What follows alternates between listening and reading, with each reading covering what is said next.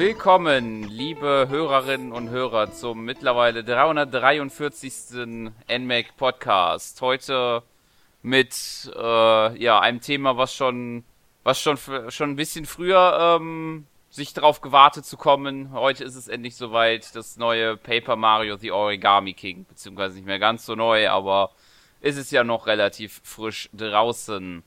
Und mit dabei für das heutige Thema ist zum einen der Erik. Hallo Erik.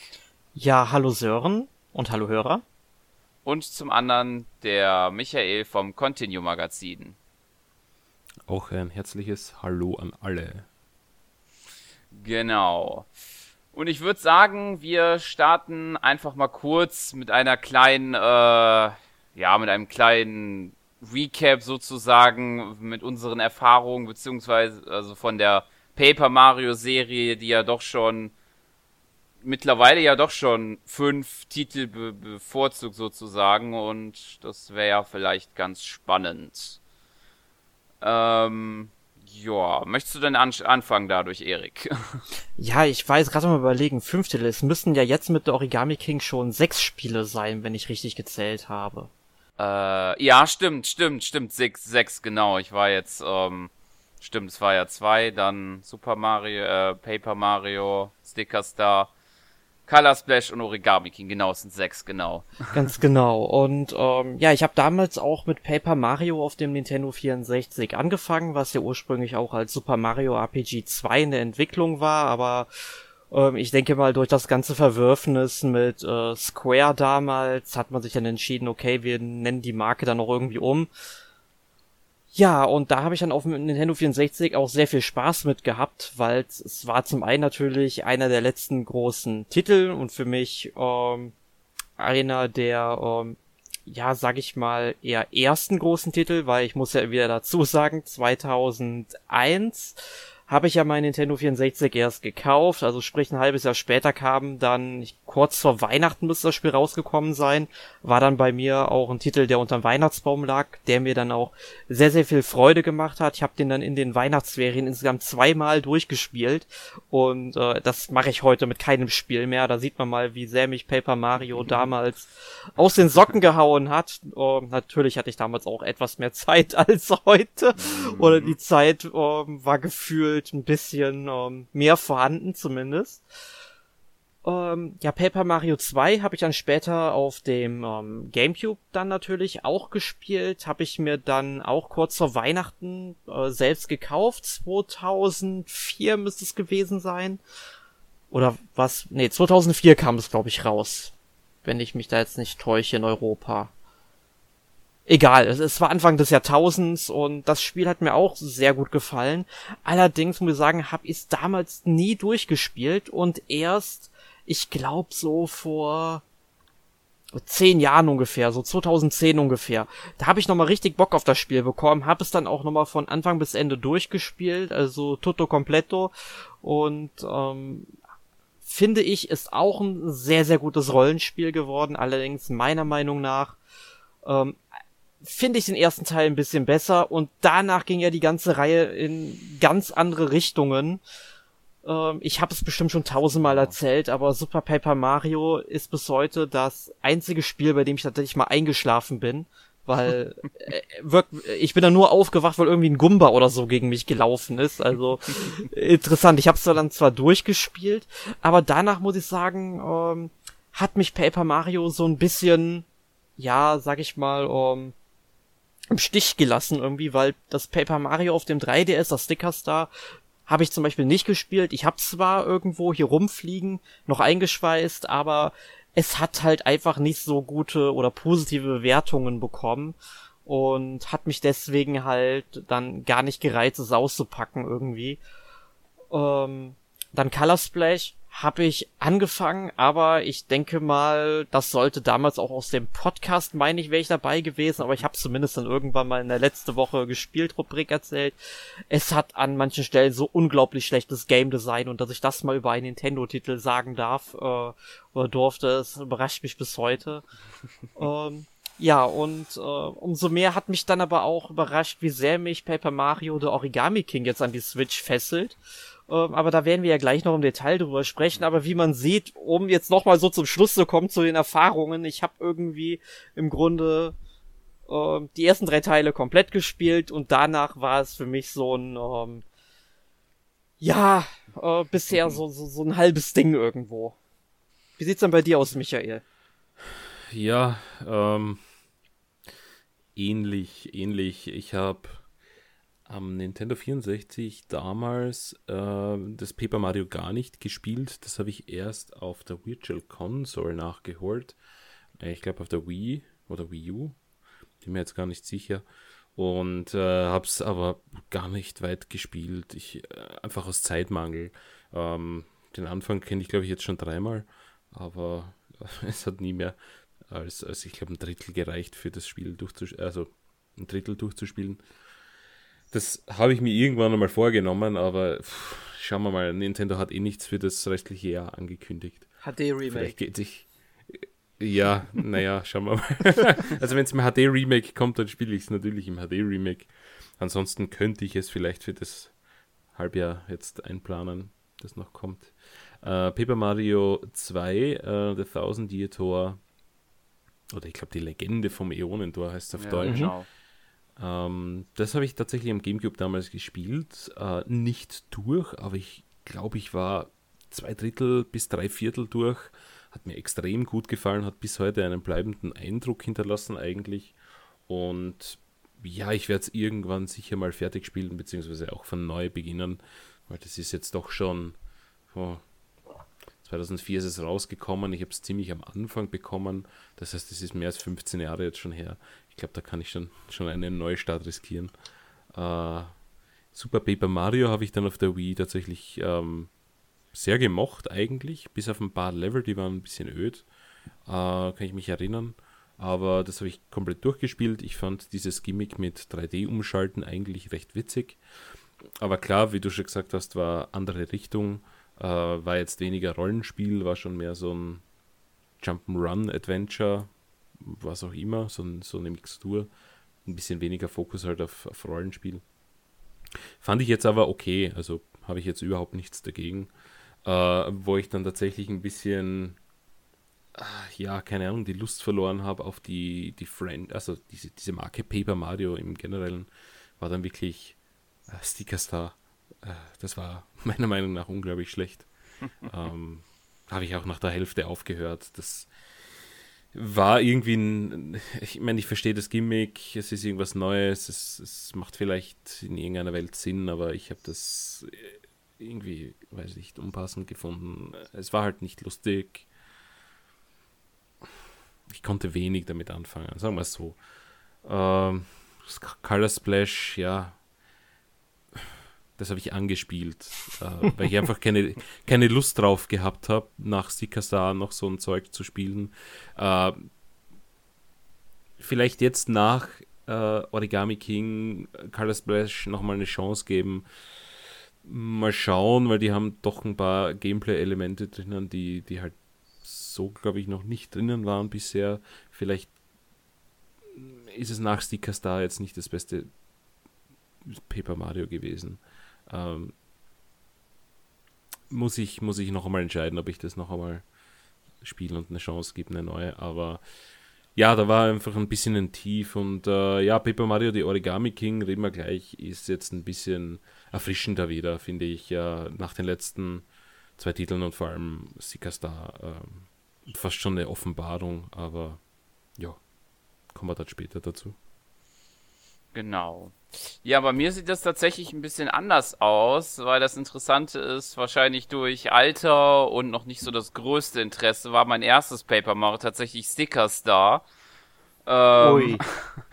ja, und Da dementsprechend äh, ist äh, meine Sicht natürlich ein bisschen anders. Und ich hatte tatsächlich ähm, mit Sticker Star n, doch Spaß gehabt tatsächlich. Ähm, ich kann mich, glaube ich, erinnern, besonders so ein Villenlevel oder so hat mir sehr gefallen, weil das so, so erkundungsmäßig war.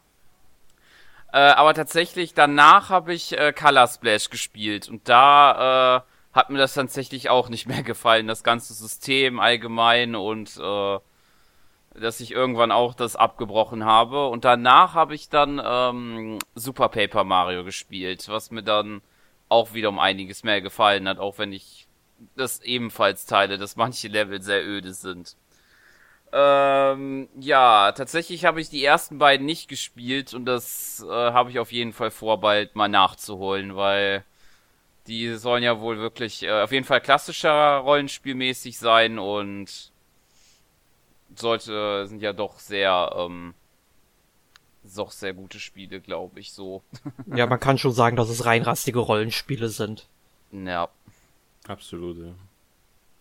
Aber nachdem du diesen, diesen großen Pfropf hinter dir hast, der ja halt sich von diesen Ursprüngen entfernt hat, glaube ich, hast du das Schlimmste hinter dir. Wahrscheinlich.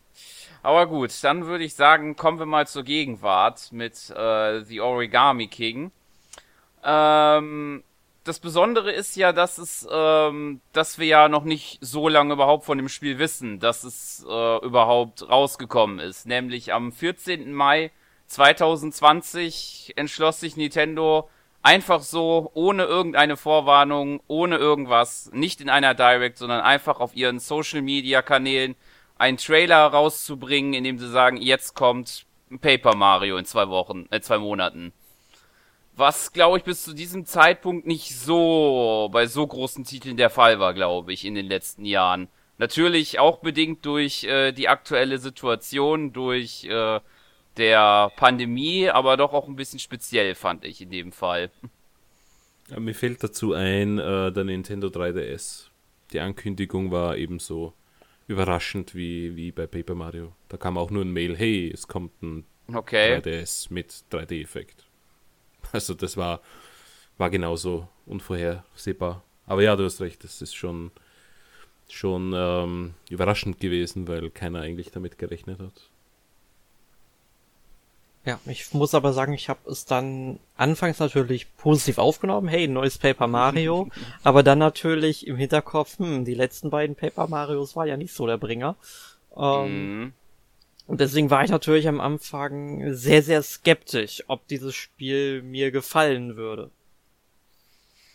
Ganz genau. So ähnlich war es bei mir. Ich kann mich auch noch erinnern, da waren ja doch sehr äh, an vielen Punkten am Rätseln. Wir hatten ja auch mal eine Trailer-Analyse gemacht. Ja, 50 Minuten lang. genau. äh, und ich glaube, wenn man die jetzt sich im Nachhinein anguckt, wird man sehen, wow, da ist vieles, äh, wo wir sehr optimistisch waren, glaube ich, an den ein oder anderen Stellen. Was jetzt heißt, ähm, wie es jetzt so gestaltet wurde oder vom alleinigen Ansehen wirkt. Ja. definitiv. Also ich habe dann auch schon so gedacht, oh, bei einigen Sachen, da lagen wir aber meilenweit daneben. ne? Also da, da waren wir wirklich, da hatten wir, glaube ich, teilweise auch äh, bessere Ideen als die Entwickler vielleicht.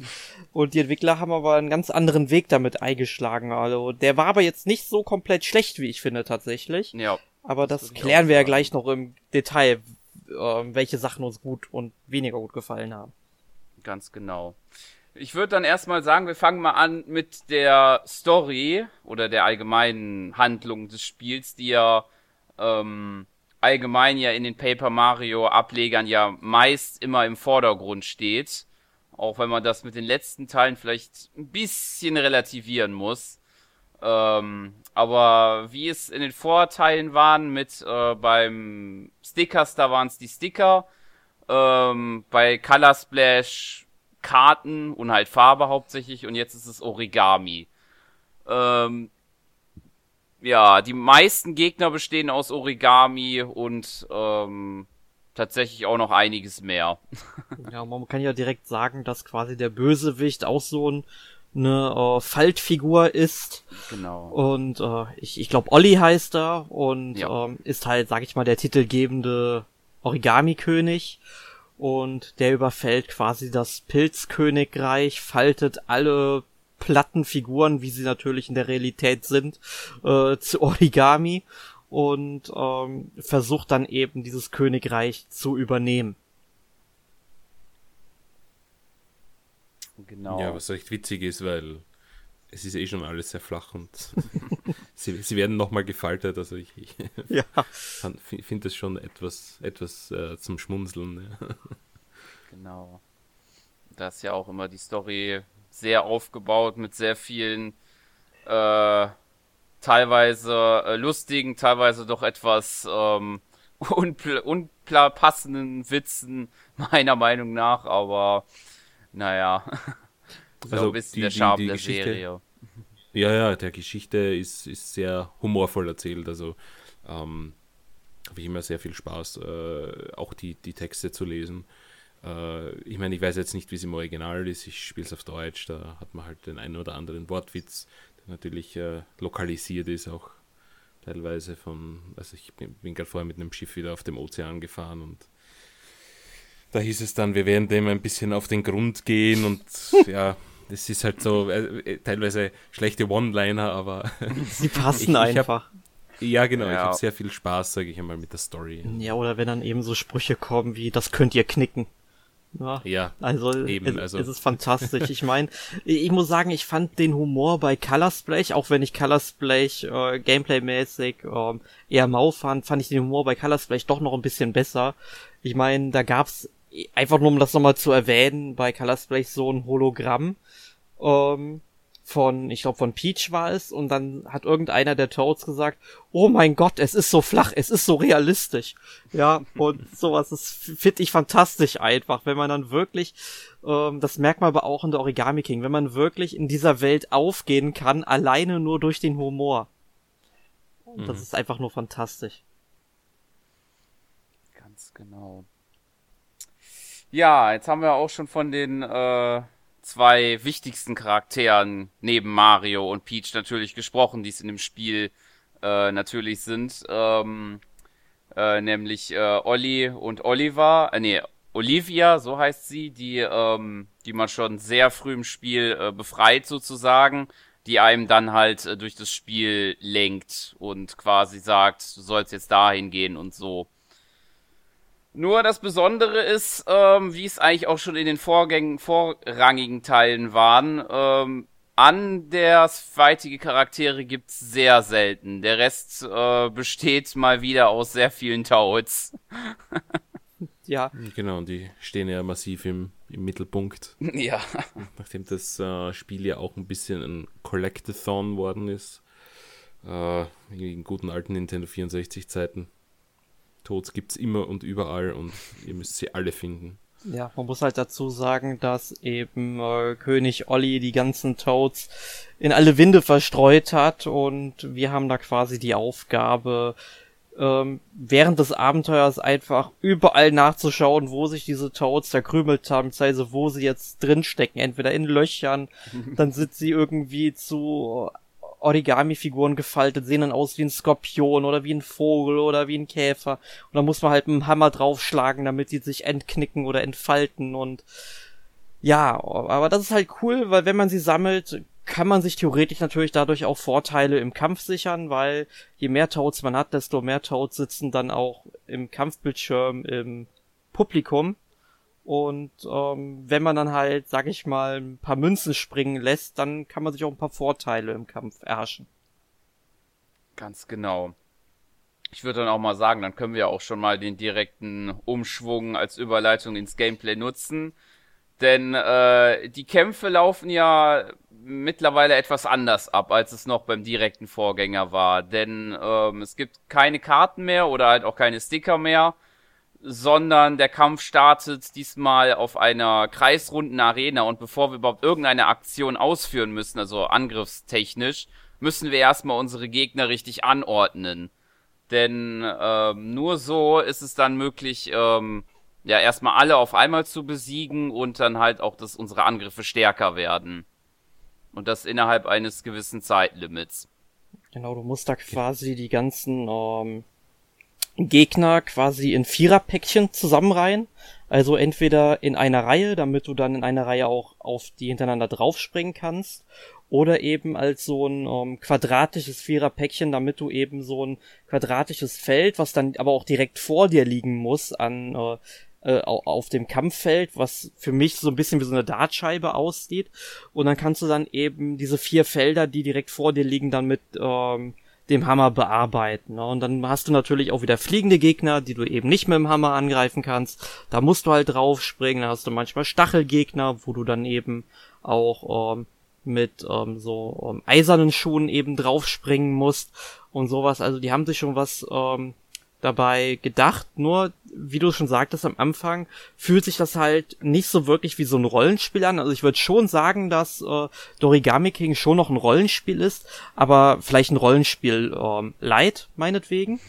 ähm, aber der Kampf beginnt quasi mit so einer Puzzle-Einlage, würde ich es bezeichnen. Ne? Dass du halt erst einmal, äh, weil die ganzen Gegner ja erst einmal äh, verschieden auf dem Feld liegen und manchmal sind die dann halt ähm, leicht zu ordnen, weil es auch immer eine Lösung gibt, um die, wie du sie halt eben gut hinstellen kannst, damit du dann auch, sag ich mal, Vorteile im Sinne von äh, mehr, etwas mehr Kampfkraft bekommst.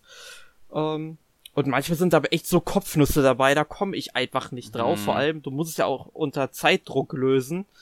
Ähm, es gibt zwar Möglichkeiten, diese Zeitspanne durch spezielle Ausrüstungsgegenstände zu erweitern, die man sich dann gegen äh, Münzen dann in den Läden kaufen kann. Aber ähm, an sich finde ich, ist es schon eine clevere Idee irgendwo. Am Anfang fand ich es noch ein bisschen störend tatsächlich. Aber ich bin jetzt quasi auf dem ähm, Weg zur ähm, dritten Luftschlange. Also Luftschlangen sind im Grunde hier in dem Spiel diese ganzen Verbindungslinien, die das Schloss von Peach, was ja von Olli gekapert wurde, eben äh, festhalten. Um, um dahin zu kommen, muss man erst diese ganzen Luftschlangen eben am anderen Ende eben ähm, ja, lösen. Ne? Und das ist quasi so diese Hauptaufgabe, die man macht. Ne? Jetzt bin ich aber irgendwie ab, vom, vom Thema abgekommen, glaube ich, wieder. Jetzt weiß ich gar nicht mehr, worauf ich hinaus wollte. Entschuldigt. Ja, ich, ich, ich werde da später einhaken. Du hast ein paar interessante Dinge gesagt, die, die wir wahrscheinlich unterschiedlich sehen. Ich glaube, das ist eine Premiere in, in diesem Podcast. aber ja, wir waren eigentlich beim Kampfsystem, das ist recht. Aber du hast eigentlich vieles gecovert. Ähm, Genau, Fokus liegt darauf, äh, es gibt extrem viele Münzen zu sammeln, es, es sind überall versteckt. Und da kann man sich eben ein paar entweder zusätzliche Zeit verschaffen oder, oder die Tod zum Hilfe bitten, die dann eventuell ähm, einen Hinweis geben, wie das zu lösen ist, das Rätsel, oder, oder eben Items reinschmeißen oder Gegner ein bisschen Schaden zufügen, ja. Äh, ich muss ehrlich sagen, äh, ich bin da ein bisschen, bisschen, also umgekehrter Meinung eigentlich. Ich habe es am Anfang recht cool gefunden und finde es eigentlich jetzt, äh, es ist halt immer das Gleiche. Es ändert sich halt nicht viel und mhm. ich gehe halt jetzt oder versuche zumindest äh, Gegnerkämpfen aus dem Weg zu gehen, weil es eh nichts bringt. Weil du kriegst halt keine Experience Points dafür und das Einzige, was du bekommst, sind halt Münzen und Schnipsel. Und äh, wenn ich nicht unbedingt jetzt in Schnipselnöten bin, dann mache ich auch keine Kämpfe. Ähm, und ich finde, da, da ist irgendwie, keine Ahnung, also, also mich haben sie damit nie, also nicht dauerhaft, sage ich einmal, gehuckt. Ich finde die Idee cool, auch dieses, dieses, ich meine, das sind drei Züge maximal. Und mit dem musst du das perfekt äh, lösen. Das heißt, ähm, eigentlich ist es ein logisch denken Rätsel und ich bin ein Fan von, von dem Zeug, aber es ist halt, sage ich mal, nach, nach drei, vier Stunden wenig Variation mehr, weil du hast halt nur eine Handvoll Möglichkeiten, wie du das lösen kannst. Und mhm. ab irgendeinem Zeitpunkt wiederholt sich dann. Und ähm, ich weiß nicht, da hätten sie vermutlich noch einen weiteren Kniff reintun können, damit es auch auf Dauer und, und im Late Game äh, spannend bleibt irgendwie. Aber ich weiß nicht, wie du das siehst, Sören. Ja, ich sehe das recht ähnlich, aber fast sogar schon aus beiden, aus beiden von euren Sichten, weil tatsächlich war es bei mir auch so, dass ich am Anfang äh, bis zu einem gewissen Punkt ähm, allgemein jetzt nicht nur vom Kampfsystem, aber auch so, ähm, ich würde sagen bis zu Toad Town ähm, relativ ermüdet und irgendwie überfordert war vom Spiel. Ich weiß nicht, ob das jetzt nur an mir lag tatsächlich, aber irgendwie hat es ein bisschen gedauert, bis ich dann reinkam. Und dann so, so, ähm, ja, die erste Luftschlange würde ich sagen, da habe ich das wirklich genossen. Mhm. Ähm, dann auch noch bis zur zweiten, glaube ich. Und dann mittlerweile jetzt so, so ab der dritten fange ich auch eher jetzt mehr so an äh, zu gucken, so, ich habe eigentlich jetzt über 10.000 Münzen. Da stelle ich mir schon so die Frage, ich glaube, es wird sich jetzt weniger lohnen, jetzt hier jeden Gegner, äh, auf den ich treffe, jetzt unbedingt besiegen zu müssen. das kommt, glaube ich, ganz drauf an, ähm, wofür du die ganzen Münzen auch noch ausgeben willst, weil du kriegst ja nebenher, oder wir werden ja in manchen Läden immer mal wieder von diesen ähm, Minifiguren, ich weiß gerade nicht, wie sie genau heißen, aber äh, Schatzminis. Minischätze oder Schatzminis. Genau, Schatzminis. Die, die kann man ja eben fürs Museum sammeln. Und ich war jetzt zum Beispiel in der Wüstenstadt und da steht ja so ein großer Palast rum, den kennt man ja auch schon aus dem Trailer, ist jetzt also kein großer Spoiler. Und man kann dort im Laden eben diesen ähm, ähm, Schatzmini eben kaufen, aber der kostet einfach mal 18.000 Münzen. Und ähm, bisher bin ich der Meinung, ähm, finde ich die Balance eigentlich ganz gut. Ich bin eigentlich relativ wenigen Kämpfen jetzt aus dem Weg gegangen. Ähm, und hab jetzt vielleicht, also ich bin jetzt auf dem Weg zur dritten Luftschlange und ähm, hab jetzt, glaube ich, noch so 12.000 Münzen oder so übrig. Ähm, also vor allem, wenn man auch diese Ausrüstungsgegenstände kaufen möchte, womit man dann etwas weniger Schaden nimmt im Kampf oder etwas mehr Zeit zum ähm, Puzzeln hat. Die kosten ja auch immer und immer mehr, schätze ich mal irgendwann. Also ich denke mal schon, dass man das Geld irgendwann noch braucht. Ne? Also zumindest, wenn man dann wirklich so ein ähm, äh, Verrückter wie ich ist, der dann gerne irgendwie alle von diesen kleinen mhm. Figuren haben möchte, um sich die ins Museum zu stellen, auch wenn die mir, sag ich mal, überhaupt nichts bringen, weil die Switch verfügt ja nicht mal über ein Achievement-System, ne, wofür, wofür man, sag ich mal, zum Angeben sowas macht, ne. Aber ich habe da irgendwie Lust zu, ne, und deswegen finde ich es eigentlich äh, bisher noch ganz ausgeglichen. Ich weiß jetzt natürlich nicht, wie das jetzt in der zweiten Spielhälfte wird, die sich ja langsam bei mir auftun wird. Ne? Ich meine, das kann das Ganze ja auch nochmal irgendwie kippen. Aber ähm, bisher gehe ich da eigentlich sehr komfort mit. Hm, deine Frage zu beantworten, ja, es wird schon mehr kosten, diese Upgrades, aber äh, der Shop hat immer wieder mal 50% Off-Sales und ähm, dann kostet es halt statt 10.000 5.000 muss man ein bisschen darauf achten, da gibt es irgendwie rechts oben diesen Indikator, wo so ein Sound abgespielt wird und so ein Blauschriftzug mit mhm. Hey, jetzt Angebote. Aber da kommen wir halt zu einem Problem des Spiels, das ich äh, vielleicht jetzt gleich einwerfe, weil ähm, äh, ich glaube, beim, beim Kampfsystem können wir dann eh nochmal, äh, wenn wir auf die Bossgegner zurückkommen, auf den, auf den Rest. Aber äh, das Spiel bietet dir eine recht ungenügende oder unbefriedigende Schnellreise an. Und deshalb bin ich halt fast nie eigentlich in Toad Town oder sonst irgendwo anders, wo ich schnell hingehen könnte, wo ich weiß, hey, wenn ich dieses eine Gebiet schaffe, dann eröffnen sich mir dort neue Möglichkeiten. Äh, denn man kann ja teilweise die Schatzminis oder äh, die Toads gar nicht auf einmal auf Anhieb finden, man muss nämlich ein bisschen Backtracking machen. Äh, und dadurch, dass man nur solche Röhren hat, indem man zu Toad Town muss und von Toad Town kann man dann quasi wieder in ein anderes Gebiet, das finde ich extrem mühsam, weil du kannst das nicht aus dem Menü direkt ansteuern. Du musst halt wissen, wo diese Röhre ist und davon gibt es nur ja. eine in jedem Gebiet. Und dann über Toad Town quasi in, in eine andere Welt. Das heißt, da hast du einfach sehr viele Ladebildschirme auch dabei und einfach so viel Reiseweg, der unnötig ist. Deswegen hat mich das ein bisschen abgeschreckt, jetzt auf 100% zu gehen, was ich eigentlich vorhatte, weil, weil ich mit diesem Sammelwahn auch sehr viel anfangen kann äh, und, und das eigentlich irgendwie auf 100% komplettieren möchte. Äh, aber das, das schreckt mich ein bisschen ab und ich weiß nicht, da hätten wir es auch ein bisschen besser machen können, dass ich sage, okay, ich weiß, da in Welt 2 gibt es jetzt was, was Neues äh, ich reise dort schnell hin. Äh, geht halt nicht. Ja, das, ja, das wäre eine coole Möglichkeit gewesen, einfach über die über eine Map, ähm, sag ich mal, ähm, dorthin zu reisen, wo man jetzt gerade hin möchte. Ne? Und teilweise glaube ich auch nicht, dass ich äh, die 100% mehr schaffe.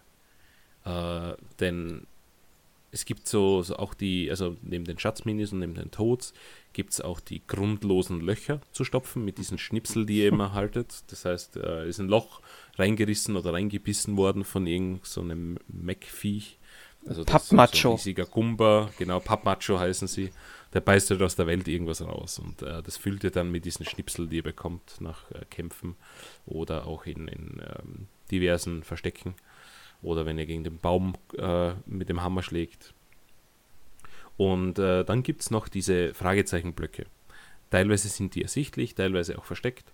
Und ich habe in der Wüste einen gesehen und bin mit diesem Gefährt, mit diesem Schuh, mit dem man dort rumfährt, äh, aus Versehen in die Kisten, die darunter sind, reingeknallt. Und dann waren die zerstört. Und ich bin nicht mehr zu diesem äh, Fragezeichenblock gekommen und habe ihn betätigen können. Und der fehlt mir jetzt natürlich in dieser Komplettierungsliste. Und ich habe versucht, äh, dieses Gebiet zu verlassen und wieder rein, damit sie vielleicht neu geladen werden, aber das tun sie nicht. Und ich glaube, dass dieser Block jetzt von mir einfach nicht mehr betätigt werden kann. Ich weiß nicht, wie es ist, wenn ich diese Wüste äh, verlassen und dann wieder zurückkomme. Ich, hat, aus, aus besagten Gründen vorher bin ich nicht mehr in die Wüste zurückgereist. Ich bin schon lange nicht mehr dort. Aber vielleicht aus Neugier werde ich es einfach machen, um zu schauen, ob diese Kisten jetzt noch einmal die, äh, respawned sind, damit ich diesen Block betätigen kann. Und wenn ich das nicht kann, dann ist für mich eigentlich der gesamte Grund vorbei, dass ich äh, die 100% dort hole. Weil wenn mir jetzt der eine, eine Block fehlt, dann, also da, da, da weiß ich, da schlafe ich nicht gut und dann lasse ich lieber gleich den Rest. Also das sind halt so, so Kleinigkeiten, die keine Menschen auffallen werden, die keine Menschen irgendwie negativ auffallen werden, aber mich stört es, ich bin ein Monk, ich, ich brauche diese 100% und wenn ich sie ja. kriege, dann... Ja, und, und das, also du, du verstehst mich. Ich kann diesen Block nicht mehr machen. Ich kann ihn nicht mehr machen. Und ich meine, dieses Spiel, das dauert ja gut und gerne 25, 30 Stunden. Ich gehe jetzt nicht noch einmal, damit ich diesen einen Block schaffe, auf einem neuen Save-File 30 Stunden investieren. Das mache ich nicht. Aber das, das, wow, ich könnte, ich könnte schreien, wirklich. Aber jetzt bin ich auch komplett abgedriftet, also war nur ein kleiner Rant als Randnotiz von mir. Ja, aber, aber Kommen wir zurück zum Kampfsystem. Ja, genau. Wir, wir hatten ja da noch über die ähm, Bossgegner gesprochen, also du hast sie angeteasert. Und genau, da, da laufen die Kämpfe ja im Grunde ja quasi umgekehrt ab. Da ist der Bossgegner in der Mitte vom Kampffeld. Normalerweise steht ja Mario und ähm, der Begleiter. Also zum Beispiel am Anfang kommt ja Bobby, also Bob Omb dazu. Ach, ich vermisse ihn. Und, ähm, und ähm, jetzt bei den Bosskämpfen ist es halt so, dass der ähm, Bossgegner halt in der Mitte steht und auf den einzelnen Feldern sind dann zum Beispiel Pfeile drauf, also Mario rennt los und dann muss man halt den mit eben Pfeilen da durchlotsen. Das hat mich übrigens sehr an äh, Choo Choo Rocket von der Dreamcast erinnert, das hat mhm. auch ein mega gutes Spiel, Leute. Das müsst ihr spielen da draußen. Chuchu Rocket, der Kaufgrund für die Sega Dreamcast. Und ähm, ja, und dann gibt's halt dann noch so verschiedene ähm, ja, Aktionsfelder da drauf. Aber da, da endet das dann halt auch immer. Also wenn man zum Beispiel einen Angriff starten will, ähm, dann ähm, läuft er halt natürlich nicht weiter. Aber zwischendurch kann man auch noch Münzen sammeln, Herzen zum Auffüllen der äh, ja, Kraftpunkte. Ähm, manchmal kommt halt, ist halt auch eine Schatztruhe. Ich glaube, die muss man erstmal öffnen, damit überhaupt Münzen und so weiter dann auf dem Feld liegen. Und äh, es ist dann hin und wieder auch nötig, auf bestimmten Feldern zu landen. Also die Bossgegner müssen dann auch mit einer bestimmten Taktik besiegt werden. Und ähm, ja, damit man zum Beispiel so einen brennenden Gegner erstmal irgendwie mit Wasser löscht, zum Beispiel äh, damit man ihn dann unbeschadet angreifen kann, etc. Also das finde ich sind schon auch wieder clevere Ideen dabei, aber hier missfällt es mir halt irgendwie, dass es genau diese eine Taktik gibt und man ihn nicht anders besiegen kann. Zum Teil. Ich weiß nicht, ob es ja. bei allen ist. Also ich ja, ja, ziemlich. Ziemlich, ja. Es ist jetzt nicht mehr so ganz extrem wie bei Color Splash, aber es ist schon noch in die Richtung auf jeden Fall, würde ich sagen. Vor allem dieses Problem, das ich sehe bei den, den Bossen, ist, dass du, äh, wenn du, und du, du wirst diese Taktik nicht am Anfang äh, schon wissen, weil wie sollst du auch? äh, da wirst du Fehler machen. Und du wirst Fehler machen und es wird deinen Progress komplett resetten. Du hast dem Gegner Schaden zugefügt, du siehst deine Chance, dass du irgendwie deine Faltarme, die wir übrigens noch nicht erwähnt haben, Mario kann auch so Faltarme ausstrecken auf gewissen Feldern und damit in, in der Welt Dinge umreißen oder, oder abziehen und versteckte ähm, ja, Eingänge freigeben oder, oder Tods finden. Und das ist eben nur auf solchen speziellen Feldern möglich. Und die könnt ihr auch im, im, im Bosskampf einsetzen. Und müsst ihr sogar teilweise. Und wenn ihr äh, beispielsweise jetzt diese Falldame ausfährt und, und auf den Gegner einhaut und ihm nicht komplett die, Gesundheit äh, wegnimmt, also diesen Gesundheitsbalken auf Null bringt, dann kann es sein, dass dieser Boss sagt, naja, okay, äh, war ein schlechter Versuch. Äh, ich sammle alles, was ich irgendwie äh, verteilt habe von, von meinen Stücken, weiß nicht, äh, Gummiringen zum Beispiel ist, ist, der erste Gegner, glaube ich. Ähm, dann sammle ich den auf und stelle meine komplette Gesundheit wieder her. Und da hast du halt schon lang gekämpft. Also das sind halt, wenn es gut geht, 10, 15, 20 Minuten schon drinnen und auf einmal kannst du von neu beginnen. Also wow. Da habe ich beim ersten Mal, als mir das passiert ist, wirklich gedacht, holy fuck. Also weiß nicht, ob ich das cool finde. Und beim dritten Gegner ist mir das dann wirklich gegen den Stich gegangen, sodass ich die Switch auf Standby geschalten habe und, und ich glaube zwei oder drei Tage später erst weitergespielt habe. Also das ist schon ein bisschen so ein Dämpfer gewesen für mich. Ja, man hätte Wobei ja, ich die ich Idee, mal, um, die, die Idee ist halt irgendwie cool, aber weil ich jetzt sagen wollte, Ja. man hätte es halt vielleicht so regeln können, dass er vielleicht 50% seiner Energie zurückgewinnen kann. Dann weiß man, okay, ähm, der kann Ja. sich so heilen, ich habe hier einen Fehler gemacht, ich muss meine Taktik überdenken. Aber ich habe dann trotzdem irgendwie einen Fortschritt gemacht, ne? Genau, und das ist eben entweder du schaffst es auf Anhieb perfekt oder du wirst definitiv Rückschritte machen. Und dann weißt du es vielleicht, weil ähm, ich finde halt teilweise diese, also auf dem Feld liegen dann auch so Hinweisbriefe, Ja. die, wenn du die einsammelst, steht da halt ein vermeintlicher Tipp drin. Ab und zu war der einfach so sinnlos, dass Ja. ich trotzdem nicht gewusst habe, was ich machen muss. Mhm. Aber ich muss sagen, es ist auf jeden Fall ähm, seit Color Splash definitiv eine Verbesserung, denn Color Splash, da gab, da musste man einen Bossgegner mit einer bestimmten Karte besiegen. Und wenn man diese Karte vorher schon irgendwie verbraten hat, dann konntest du diesen Bosskampf einfach nicht beenden. Und äh, dann war's das halt, ne? Und das fand ich noch wesentlich schlimmer, als es jetzt bei Origami King der Fall ist. Origami King ist da vielleicht ein bisschen nervig, aber ähm, es ist dann in dem Sinne irgendwie noch ähm, halt zumindest machbar. Dann weißt du, okay, du musst Takt überdenken, jetzt haust dir nochmal irgendwie zwei Pilze ein, damit du wieder geheilt bist und ja, aber ähm, du kannst zumindest den Kampf dann, sag ich mal, nochmal direkt fortführen, anstatt halt komplett von vorne, am, am besten dann noch mit ähm, Vorstellungen von den ganzen Gegnern und so weiter machen. Also das war, war schon was besser, muss ich sagen. Das heißt, in, in Color Splash hast du wirklich einen Softlock gehabt. Das heißt, du hast also den Bosskampf tatsächlich nicht beenden können, wenn du die falsche Taktik hattest. Das heißt, du hast sterben müssen oder, oder das neu beginnen. Ja. Das, also das ist heftig. Ja, wusste ich deswegen- nicht, aber- also deswegen das- sag, ich- deswegen glaube, sag ich, ja, scheiß Game Design bei dem Spiel.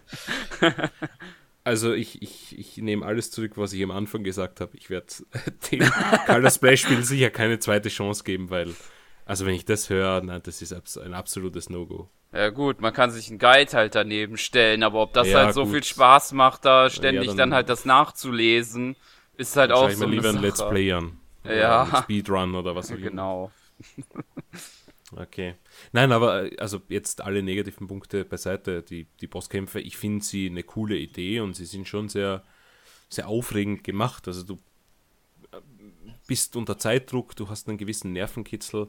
Äh, ich meine, meine Freundin ist daneben gesessen und hat gesagt, sie wird das Spiel niemals spielen, weil sie ist irrsinnig schlecht in sowas und der Zeitdruck wird sie wahnsinnig machen.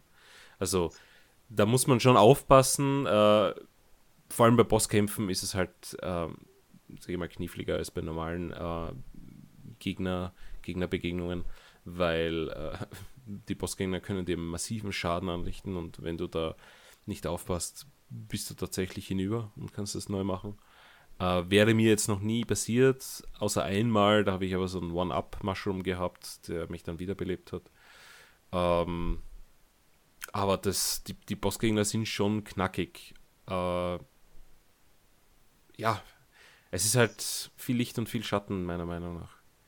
Es ist halt nicht, nicht, ähm, nicht ausgereift genug. Aber sie machen schon Spaß und am Ende hast du ein cooles Gefühl, wenn du sie besiegt hast.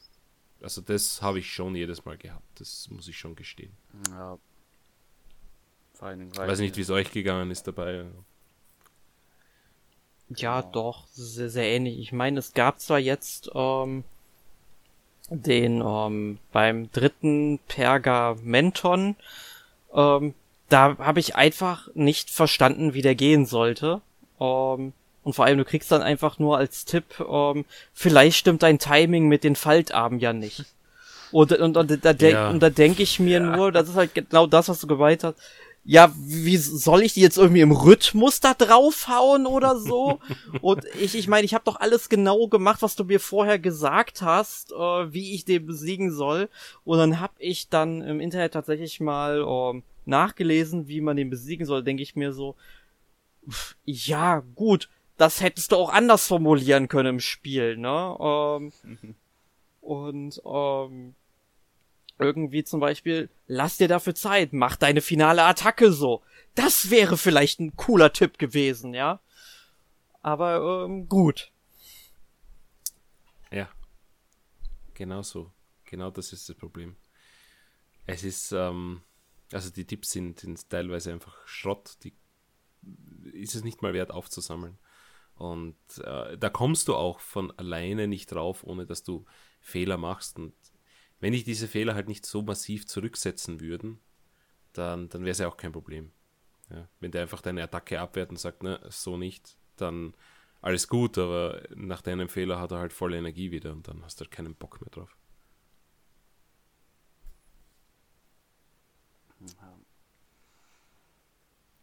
Aber ja, du hast schon, schon erwähnt, also auf, auf Pergamentone sollten wir auch noch eingehen.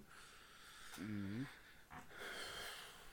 Kannst du hören, was dazu erzählen? Äh, ja. gewesen die letzten, äh, genau. Äh, also die Pergamentone, weiß nicht, ob man die so, so als Plural nennen kann, auf jeden Fall ähm, gibt es ähm, verschiedene sozusagen, wenn sie Gottheiten genannt, die dann äh, auch durch Olli ähm, origamisiert wurden sozusagen.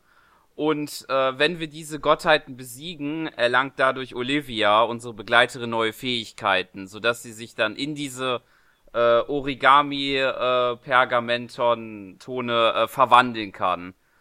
Und dadurch kann sie dann halt viele verschiedene ähm, Fähigkeiten nutzen. Je nachdem, äh, wann so ein Faltkreis äh, auf äh, also halt sichtbar ist, wie das auch bei den Faltarmen der Fall ist. Also es gibt halt ein Grün für das Erdpergamenton, ein Blaues für das Wasserpergamenton und so weiter. Und da kann man dann halt verschiedene Effekte nutzen, die teilweise ähm, auch bei den Bossen halt äh, äh, notwendig sind, um äh, da halt oder auch halt allgemein in der Overworld, um weiterzukommen sozusagen. Genau, ja. Also finde ich auch eine, eine gelungene Abwechslung, nur dass die eigentlich recht selten verwendet werden. Ja. Also stimmt. ich, ich glaube, wenn sie nicht dabei wären, wäre es auch kein großer Verlust, aber ja, in Kämpfen kann man sie schon ab und zu auch einsetzen. äh, auch in, in normalen Gegnerkämpfen, nicht nur in Bosskämpfen. Mhm. Dann äh, kannst du halt, wenn du beispielsweise drei so Gegnergruppen hast, alle mit, äh, auf einmal mit einer Attacke auslöschen. Aber ja. Ähm, was man vielleicht noch erwähnen sollten, solche Gegnergruppen, die man hat, sind verschieden von ein bis drei Gruppen und dann können auch noch Scharen kommen. Das heißt, wenn, wenn man mehrere Gegner äh, berührt oder wenn die in, äh, in Sichtweite sind, wenn man sie auf der Oberwelt äh, an, antippt, dann ähm, ja, kommen halt zwei bis drei Runden von diesen Gegnern noch. Und dann äh, sind diese Pergamentone schon nicht schlecht, weil dann kannst du einfach eine Runde tatsächlich mit einer Attacke komplett beenden. Genau. Ja, und das muss ich auch sagen, das finde ich auch ganz cool, diese sogenannten Scharenschlachten. Und ähm, weil, wenn du halt wirklich gegen alle Gegner da kämpfen willst, dann musst du halt nicht irgendwie dreimal einen Kampf beginnen, sonst und kannst halt direkt loslegen, ne? Genau, ja. Also es sind mehr oder weniger nur hintereinander gereiht, die Kämpfe. Ja. Aber ja. Hm, so, jetzt überlege ich gerade noch, was, was wir sonst noch hätten. was wir erwähnen müssten. Es ist halt ein sehr einfach gesticktes Spiel. Ach so, ich wollte äh, vorher noch einhaken, was du gesagt hast. Du findest, das ist noch ein Rollenspiel light. Ich finde es zum Beispiel gar nicht mehr. Ich finde, das ist ein waschechtes Adventure und, und hat eigentlich wirklich wenig Rollenspielcharakter. Nachdem naja, ja ich, eigentlich ich, ich kein Leveling-System ist und, und kein Quest-System, kein richtiges. Ähm, na, ich sag's mal so, die, die, du hast halt nach wie vor immer noch die Charakterentwicklung von den verschiedenen Protagonisten. Ich meine, klar, die war jetzt bei den ganzen Super Mario-Titeln sowieso nicht immer die ähm, allergrößte, die steht nach wie vor im Vordergrund. Du hast dann ähm, zwar keine Erfahrungspunkte mehr, du hast dafür aber immer noch einen Ersatz. Das heißt, du kriegst da hin und wieder immer noch mal so ein ähm, so ein KP Plus oder wie, wie es heißt, kein, wo du mm, dann ja. nochmal äh, eine bestimmte Anzahl an Kraftpunkten drauf bekommst, wodurch dann auch nochmal deine äh, Stärke bzw. Kampfkraft erhöht wird gleichzeitig. Sprich, die haben also quasi alle verschiedenen Attribute in ein Attribut quasi zusammengefasst. Ähm, und du hast dann, sag Stimmt, ich mal, ja. und du hast halt, sag ich mal, ähm, äh, trotzdem immer noch äh, Möglichkeiten, deinen Charakter mit verschiedenen Sachen auszurüsten. Und du hast halt immer noch einen Kampfbildschirm. Und ich kenne kein Adventure, was einen Kampfbildschirm hat tatsächlich. Und ich denke, auch wenn diese Elemente alle aufs Nötigste reduziert wurden, kann man dem Titel nicht absprechen, dass es ein Rollenspiel ist. Also meiner Meinung nach. Ich meine, klar, du ja, hast natürlich recht, dass halt ähm, es natürlich deutlich mehr vom Spielgefühl immer noch mehr etwas in Richtung Adventure reingeht. Aber im Endeffekt ist das ja auch nur, ja, sag ich mal, eine andere Richtung. Also e, es ergänzt sich halt gegenseitig, aber ich würde trotzdem immer noch sagen, ich, dass es ein Rollenspiel light ist. Zwar jetzt nicht mehr, natürlich, bei, bei, bei weitem nicht mehr so ein Rollenspiel wie die ersten beiden Paper Mario Teile. Ich meine, davon hat sich die Serie mit dem dritten Teil verabschiedet gehabt. Aber ähm, ich würde trotzdem sagen, dass der Origami King ein Rollenspiel ist als Genre. Ja, du hast schon recht, das, ähm, mit diesem KP Plus, dass sich da die, die ganzen Angriffswerte und Verteidigungswerte und so weiter steigern. Das habe ich total vergessen, weil es nirgendwo angezeigt wird und eigentlich völlig unwichtig ist. Ja, es, weil, wird halt, es wird halt immer nur so gesagt, irgendwie, wenn du es hast, genau. dann sagt Olivia, hey, deine Kraftpunkte sind gestiegen, hey, und du fühlst dich stärker. Ja, ja, genau. Und, und ja, das also du hast schon recht, sie verstecken es unter der Haube und sie verstecken es wirklich.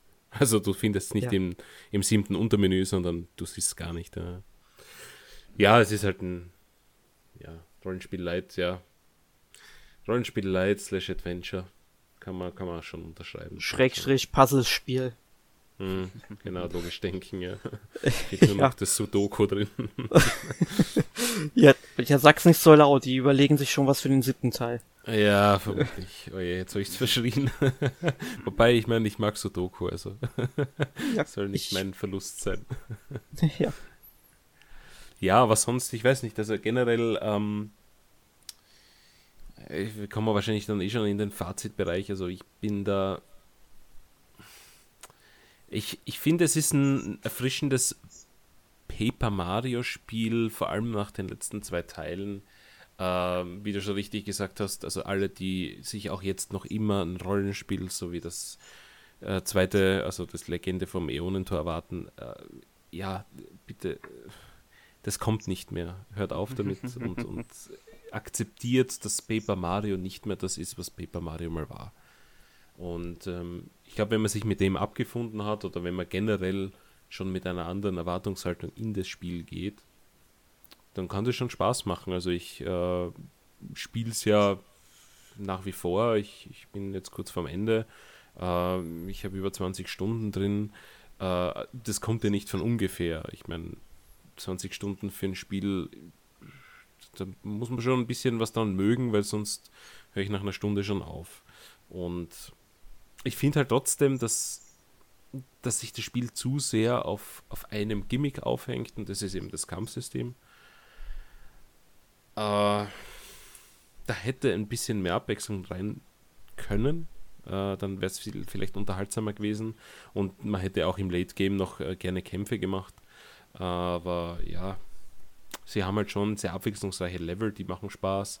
Äh, die Geschichte ist, ist echt lustig. Die, die Sidekicks, die, die immer, immer wieder pro Level bekommt, sind echt witzig. Äh, wie du schon sagst, Bobby, äh, großartig, aber auch andere. Und ja, generell, ich, ich finde es jetzt kein schlechtes Paper Mario. Aber ich würde auch nicht behaupten, dass es eine Offenbarung ist. Ich habe zwar früher gesagt, das fühlt sich wie eine Offenbarung an, aber das sind natürlich nur im Vergleich zu den vorigen Spielen. äh, aber ich würde sagen, es ist ein solider Titel, der unterhaltsam ist und man bekommt definitiv die Spielzeit für sein Geld. Aber ich ja, würde es trotzdem nach Paper Mario 1 und 2 einreihen, so von, vom Gefühl her oder von, von meiner Präferenz. Auch wenn es wahrscheinlich unfair ist, ein Rollenspiel mit so einem Rollenspiel Light zu vergleichen, aber ich weiß nicht, das ist, das ist meine, meine Sicht der Dinge. Wie schaut es bei euch aus? Ja, also ich ähm, hake auf jeden Fall in dem Punkt auf jeden Fall wollte ich noch einhaken. Auf jeden Fall, der mir noch besonders gefallen hat, war die Abwechslung in Sachen der Level und Umgebungen. Weil ich glaube, so viel Umgebungen, also bei, ich kann es jetzt nur halt von Sticker Star und äh, Color Splash eher, was diese Spiele angeht, äh, vergleichen, aber ich fand da ist deutlich mehr Abwechslung drin, weil in den anderen Teilen war es immer so, man hat normales Grasland, eine Wüste, äh, ein Wald und Schneeland beispielsweise, wie es halt auch in anderen Mario-Spielen halt der Fall ist. Aber hier mhm. ähm, sind die deutlich abwechslungsreicher und ähm, unterhaltsamer gestaltet, finde ich, was mir da sehr gefallen hat. Und auch das ganze Spiel, gut, das Kampfsystem, wie gesagt, da fehlt die Abwechslung. Aber mir persönlich macht es das da durch die Umgebung, die Charaktere etwas äh, wett sozusagen. Ja, also man hat es ja auch bei mir dann schon rausgehört, dass ich vom Spiel, ja, be begeistert ist vielleicht ein bisschen übertrieben, aber ich mag das Spiel ähm, was vor allem auch an der ähm, Spielwelt liegt. Am Anfang fand ich es halt wirklich bis zu diesem Moment, wo man dann Toad Town erreicht und danach weitergeht, irgendwie hm, ich, ich wusste da noch nicht so genau, wo das Spiel mich dann so hinlenken wird. Ähm, aber mittlerweile habe ich dann doch schon verschiedene Charaktere kennengelernt. Also ich meine, um nochmal Bobby zu erwähnen, ich möchte jetzt Bobbys Schicksal ähm, nicht spoilern. Aber ähm, ich glaube, so tiefgründig ist Nintendo mit dem Thema da noch nicht umgegangen bisher in irgendeinem ja. Spiel. Also zumindest jetzt nicht in einem Mario-Spiel. Und ähm, dann gibt es halt noch diese verschiedenen ähm, Umgebungen, wie du schon sagtest. Ich möchte da jetzt nur mal Shogunland erwähnen, oh ja. weil das, oh ja. das, das ist halt auch wirklich ähm, sehr ähm, durchstilisiert und äh, gefällt mir ziemlich gut. Ähm, ja, und äh, das Kampfsystem, klar, mir, mir gefällt es also bisher. Ich weiß halt nicht, wie sich das in den nächsten 10 bis 15 Stunden bis zum Finale noch abnutzen wird. Klar, auch hier, ich merke auch schon, dass ich verschiedenen Kämpfen aus dem Weg gehe. Aber bisher habe ich einen Großteil immer noch gemacht und ich bin halt auch schon super gespannt drauf, was ich noch so alles erleben werde. Ich bin jetzt gerade in der Wüste und irgendwann geht's ja dann nochmal zurück aufs Meer und dann werde ich sicherlich auch noch andere Umgebungen erkunden dürfen. Und schlussendlich muss man ja irgendwie Olli noch das Handwerk legen und darauf habe ich auf jeden Fall noch großen Bock. Gut, das klingt ja eigentlich eh recht ähnlich bei uns allen. Also eine Empfehlung mit leicht schaumgebremster Euphorie. ja, so könnte man es am besten ausdrücken. genau. Ja gut. Das heißt, äh, Nintendo ist auf dem richtigen Weg. Ähm, ja, mit Teil 7 könnte dann ja auch mal wieder ein richtiges Paper Mario Rollenspiel kommen. Ich meine vor allem, ähm, ähm, wie, wie, wie hieß jetzt nochmal der Entwickler, der geschlossen wurde, der äh, die Alpha ganzen Mario... Dream genau jetzt, wo wir Alpha Dream nicht mehr haben und zumindest von Alpha Dream dann ähm, kein Mario und Luigi mehr bekommen, wäre es für Nintendo eigentlich wichtig, diese Lücke wieder zu füllen. Und da könnte Paper Mario 7, was gerne auch noch auf der Switch erscheinen darf, eine gute Möglichkeit sein, um nochmal an den alten Glanz längst vergangener Tage anzuknüpfen. Du meinst, dass sie Mario und Luigi und Paper Mario quasi zu einem fusionieren? ich, ja gut, wir hatten ja so ein Crossover ja, mal gehabt. Das gab's ne, ja schon tatsächlich. Mit ja, Mario und Luigi, ähm, Paper Jam Brothers, was auch ein gutes Spiel war, aber das war ja quasi ein Crossover, aber immer noch mehr Mario und Luigi.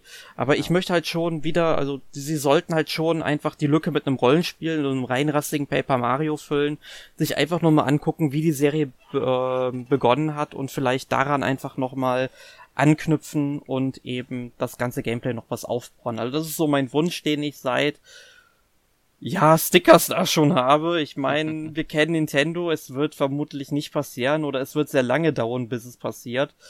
Aber ähm, wie du schon sagtest, sie sind auf dem richtigen Weg auf jeden Fall und vielleicht wird's ja dann mit dem nächsten Teil wieder der richtig große Wurf. Ja, schau mal. Wäre nicht schlecht. Ja. Gut. Aber ich glaube, dann äh, haben wir, denke ich mal, soweit äh, Paper Mario The Origami King abgearbeitet und kommen zur obligatorischen Reihe wie jede Woche, was wir denn die letzte Woche gespielt haben. Ich würde mal sagen, dann fangen wir mal mit Michael an jetzt. ja, bei mir schaut es eh recht äh, einfach aus. Ich habe Paper Mario gespielt, sehr, sehr viel. Und dazwischen habe ich nach äh, dreiwöchiger Pause wieder mal Deadly Premonition 2 äh, weitergespielt. Denn das Spiel, äh, ja, hat mich eigentlich äh, interessiert, nachdem der erste Teil ja ein Kultteil ist und ich den auf der Switch auch schon gespielt habe. Äh, war halt unspielbar am ersten Tag und auch die Tage danach. Äh, da waren einfach Framerates von ja, einstellig bis, äh, ich mal, maximal 15 Frames auf, auf der Oberwelt. Und das hat nicht nur in YouTube-Videos sehr schmerzhaft ausgeschaut, sondern hat mir tatsächlich körperliche Schmerzen bereitet, als ich es selbst gespielt habe. Und da habe ich gesagt, nee, äh, da muss eine Pause her und den, den Patch abwarten. Wo es zuerst geheißen hat, sie machen das nicht, weil da gibt es keine Pläne, aber sie haben es dann irgendwie doch gemacht, nachdem da auch so ein äh, ja eine Kontroverse rund um diesen ähm, äh, äh, Transgender-Charakter äh, entbrannt ist. Äh, ja, da hat er das irgendwie umgeschrieben und dann auch ein bisschen Framerate gefixt. Er meint, er ja, macht's nochmal, der gute Swery, der Creator von diesem, äh, unter Anführungszeichen, Meisterwerk. Äh, aber man kann es mittlerweile spielen und deswegen spiele ich es jetzt auch weiter und freue mich eventuell schon auf einen Podcast mit ja. Erik dann.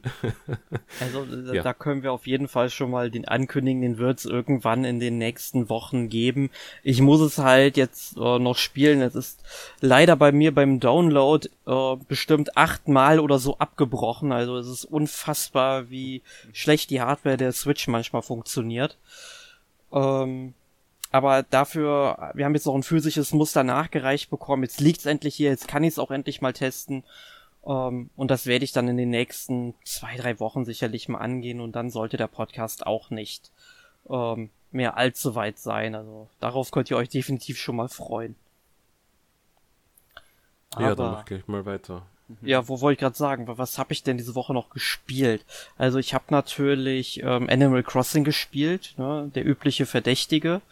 Hab jetzt mir die Insekten und Fische und Meerestiere, die es jetzt im August neu gab, ähm, geholt. Und ich glaube, ich bin jetzt auch auf dem aktuellen Stand, was Fische und Insekten angeht. Mir fehlt, glaube ich, nur eine ähm, Saugbarbe. Ich weiß gar nicht, wie ähm, selten die ist. Ich habe die nämlich einmal gefangen bei einem Angelturnier blöderweise aber in diesem beknackten Otterverkauf. Mm. und ähm, jetzt versuche ich die zu angeln, aber die gibt's halt nur mittags, um wo ich eigentlich nicht so wirklich äh, Zeit habe, das Spiel zu spielen. Und ich habe es bestimmt jetzt drei, vier Mal immer mal so eine halbe Stunde probiert und ich habe die immer noch nicht gefangen. Und das regt mich langsam auf. Ähm, da bin ich ja echt schon froh, dass das mit der Weichschildkröte gestern nur zehn Minuten gedauert hat. Ähm, bis ich die hatte. Und ja, ähm, aber ich will diese Saugbarbe noch haben. Ich, ich will das irgendwann mal auch komplett haben, ne? Ja, und ähm, ansonsten habe ich da so ein bisschen ähm, Möbel hergestellt, damit ich endlich mal ähm, Material ausmiste, weil ich bin ans Maximum der Lagerkapazität gekommen. Mehr geht nicht. Also ich bitte Nintendo mit dem nächsten Update die Lagerkapazität nochmal um das Doppelte zu erhöhen.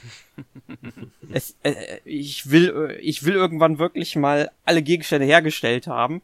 Ich meine, habe ich jetzt auch fast. Ich meine, klar, äh, die ganzen Gegenstände mit den, äh, wofür ich Kirchblüten brauche, ähm, da muss ich bis nächstes Jahr natürlich warten, weil das habe ich erst relativ spät mitbekommen, dass man die Kirchblüten mit dem Netz fangen kann. Und dann hatte ich da natürlich nicht so viele. Ähm, ja, aber Animal Crossing ist immer mal so ein Spiel, was ich dann jetzt aber auch definitiv reduzieren werde und dann wirklich nur so den Kram abarbeite, den ich dann auch wirklich machen muss. Also wie dann zum Beispiel KK Sliders Konzert besuchen oder die Musik ähm, äh, vervollständigen und sowas und gucken, ob der Rainer da ist und mir versucht, wieder Fälschungen zu verkaufen. Ja, ähm, die Sachen halt, aber ansonsten ähm, äh, muss ich sagen, muss ich es wirklich mal reduzieren, weil ich bin jetzt bei über 190 Spielstunden bei dem Titel. Ähm, ich meine, klar, man kann in Animal Crossing sicherlich das Zehnfache noch investieren in den nächsten Jahren, aber irgendwie ist es dann das doch nicht wert. Ich wollte gerade sagen, 190 sind mm. eh niedlich. Ich habe ja. Freunde gehabt, die haben nach den ersten vier oder fünf Wochen einfach schon vierstellige Stundenanzahl gehabt. Oh. Also die haben nichts anderes gespielt, Tag ein, Tag aus. Nee, nee, also das, das wäre mir dann irgendwie äh, zu viel, vor allem in den ersten Wochen, wo man dann halt auch immer warten musste, bis das fertiggestellt wurde. Ich meine, klar, wenn man halt so einer dieser ominösen Zeitreisenden ist, ist das alles kein Problem, ne? aber ähm, ich, ich spiele das schon irgendwie so, wie die Entwickler das gedacht haben. Ähm, ja, aber ansonsten habe ich gespielt natürlich auch Paper Mario, da haben wir genug zu erzählt. Ich habe gestern Abend aber auch nochmal Picross S4 eingeworfen. Ähm, wie mir aufgefallen ist, habe da nochmal so 20 Picross gemacht, hatte ich mal wieder Bock drauf.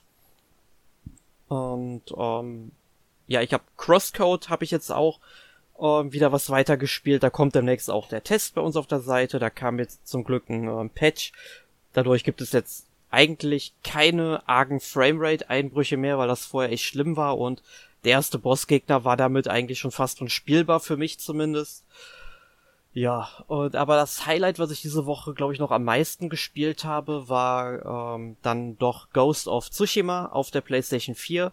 Ich habe es jetzt auch durchgespielt und ähm, kann die ganzen Wertungen, die es so eingeheimst hat, also es hat ja wirklich sehr hohe Bewertungen im 90er oder im hohen 80er Bereich bekommen, kann ich ehrlich gesagt nicht nachvollziehen tatsächlich. Es ist zwar ein ästhetisch sehr schönes Spiel, aber es ist halt eine Rachegeschichte und alle Figuren sind irgendwie so rachsüchtig, also da gibt es keine große Vielfalt bei den Charakteren. So sehe ich manchmal auch so Charaktere wie Ishikawa Sensei mag. Ähm, aber vor allem das Missionsdesign ist halt auch immer gleich und die Nebentätigkeiten nutzen sich halt auch sehr schnell ab. Ich meine, ich hab's da natürlich auch platiniert. Man merkt, ich habe es wirklich gern gespielt. Ich habe alle Trophäen jetzt. Ähm, aber ähm, trotzdem, es ist für mich halt ein es ist immer noch ein gutes Spiel, aber es hätte im 70er-Bereich angesiedelt werden sollen. Ich finde, da sind manche Leute einfach zu euphorisch, um zu sagen, dass es der letzte große PlayStation 4-Titel ist und wir müssen ihm deswegen irgendwie eine gute Note geben. Habe ich manchmal so das Gefühl gehabt, als ich dann Reviews gelesen habe. Ja. Das sind im Grunde so die Sachen, die ich gespielt habe diese Woche. Okay. Ja, bei mir kann ich es eigentlich recht kurz machen. So viel habe ich jetzt nicht gespielt. Ich habe ebenfalls äh, ein bisschen Animal Crossing New Horizons gespielt. Aber hauptsächlich habe ich nur zwei Dinge erledigt. Zum einen wollte ich mir das neue Feuerwerk anschauen, was ja äh, neu diesen Monat ist durch das äh, Update. Ähm, ja, eine ganz nette Angelegenheit. Wenn auch ein bisschen ruhig passiert jetzt nicht so viel, außer dass man sich sein eigenes Feuerwerk sozusagen machen kann mit Designs. Ansonsten habe ich halt da noch geguckt, äh, weil jemand ausgezogen ist, dass ich neun bekomme und bin dann auf 15 Inseln bekommen, die mir alle nicht zugesagt haben und dann äh, durch Zufall jemand kam, der mir zugesagt hat. immerhin konnte ich dadurch ein bisschen Geld machen, weil viele, äh, ich glaube einmal kam ich auf so eine Geldinsel mit so einem Geldstein und zwei, dreimal mit Früchten, die ich dann da zumindest für Geld äh, nutzen konnte. Und ansonsten habe ich noch gespielt äh, auf Steam, nennt es sich Fall Guys. Das ist die Woche rausgekommen und äh, das äh, ist äh, gefühlt sehr durch die Decke gegangen, was die Downloadzahlen angeht. Und ähm, ja, also das Lustige an dem Spiel ist, es ist sozusagen eine Mischung aus Mario Party und Takeshis Castle tatsächlich. Man macht so kleinere Minispielchen und versucht, äh, bis als einziger am Ende noch übrig zu bleiben, sozusagen. Muss halt hauptsächlich verschiedene Jump-Run-Passagen lösen oder auch kleinere Team-Minispiele wie Fußball oder ähm, so Bälle sammeln. Ist aber ganz lustig, besonders wenn man es mit Freunden zusammenspielt. Du hattest mich bei Takeshis Castle. Also ich muss mir das irgendwann anschauen. ja, da war bei mir auch das Signalwort. Ja, ist, ist ganz lustig. Ich glaube, es ist ähm, bei äh, im PlayStation Store, glaube ich, kann man sogar gratis spielen, wenn man dieses Plus-Ding hat. Aber ich habe es mir auf Steam gekauft, weil ich das da am PC spielen wollte. ich behalte es mir auf jeden Fall in meinem Hinterkopf. Ja, ist ganz lustig. Ist jetzt vielleicht, wenn man es alleine spielt, ähm, recht schnell die Luft raus vielleicht, aber sich anzusehen, ist es ganz nett. Ja, notfalls komme ich auf dich zurück. okay. Gut, ich glaube, dann wären wir durch mit dem heutigen Podcast. Äh, nächste Woche gibt es ähm, Videospiele zu Animes und Mangas. Und ich glaube, da wären Alex und deine Wenigkeit dabei, Erik, nicht wahr? Ja, genau, weil Alex und ich hatten uns schon länger gedacht, dass wir dieses Thema mal aufarbeiten sollten, weil wir beide große Anime-Fans sind. Alex liest auch noch deutlich mehr Manga als ich. Ähm, ich bin nicht so der große Manga-Leser, lese dann nur so ein bisschen was, aber es gibt ja auch Videospiele zu äh, großen Anime und Manga und natürlich auch zu weniger bekannten. Und wir picken uns einfach mal ein paar Spiele raus, die uns interessant vorkommen und gehen der Sache mal auf den Grund, warum es denn eben Videospiele zu Anime und Manga gibt. Das hört sich gut an. Also wenn ihr da besondere Fragen habt oder Anmerkungen habt oder auch für diesen Podcast zu Paper Mario The Origami King, könnt ihr das in die Kommentare unten schreiben. Und ansonsten würde ich sagen, wäre es das für heute und wünsche von meiner Seite noch einen schönen Tag und bis dann. Ebenfalls. Tschüss. Adios.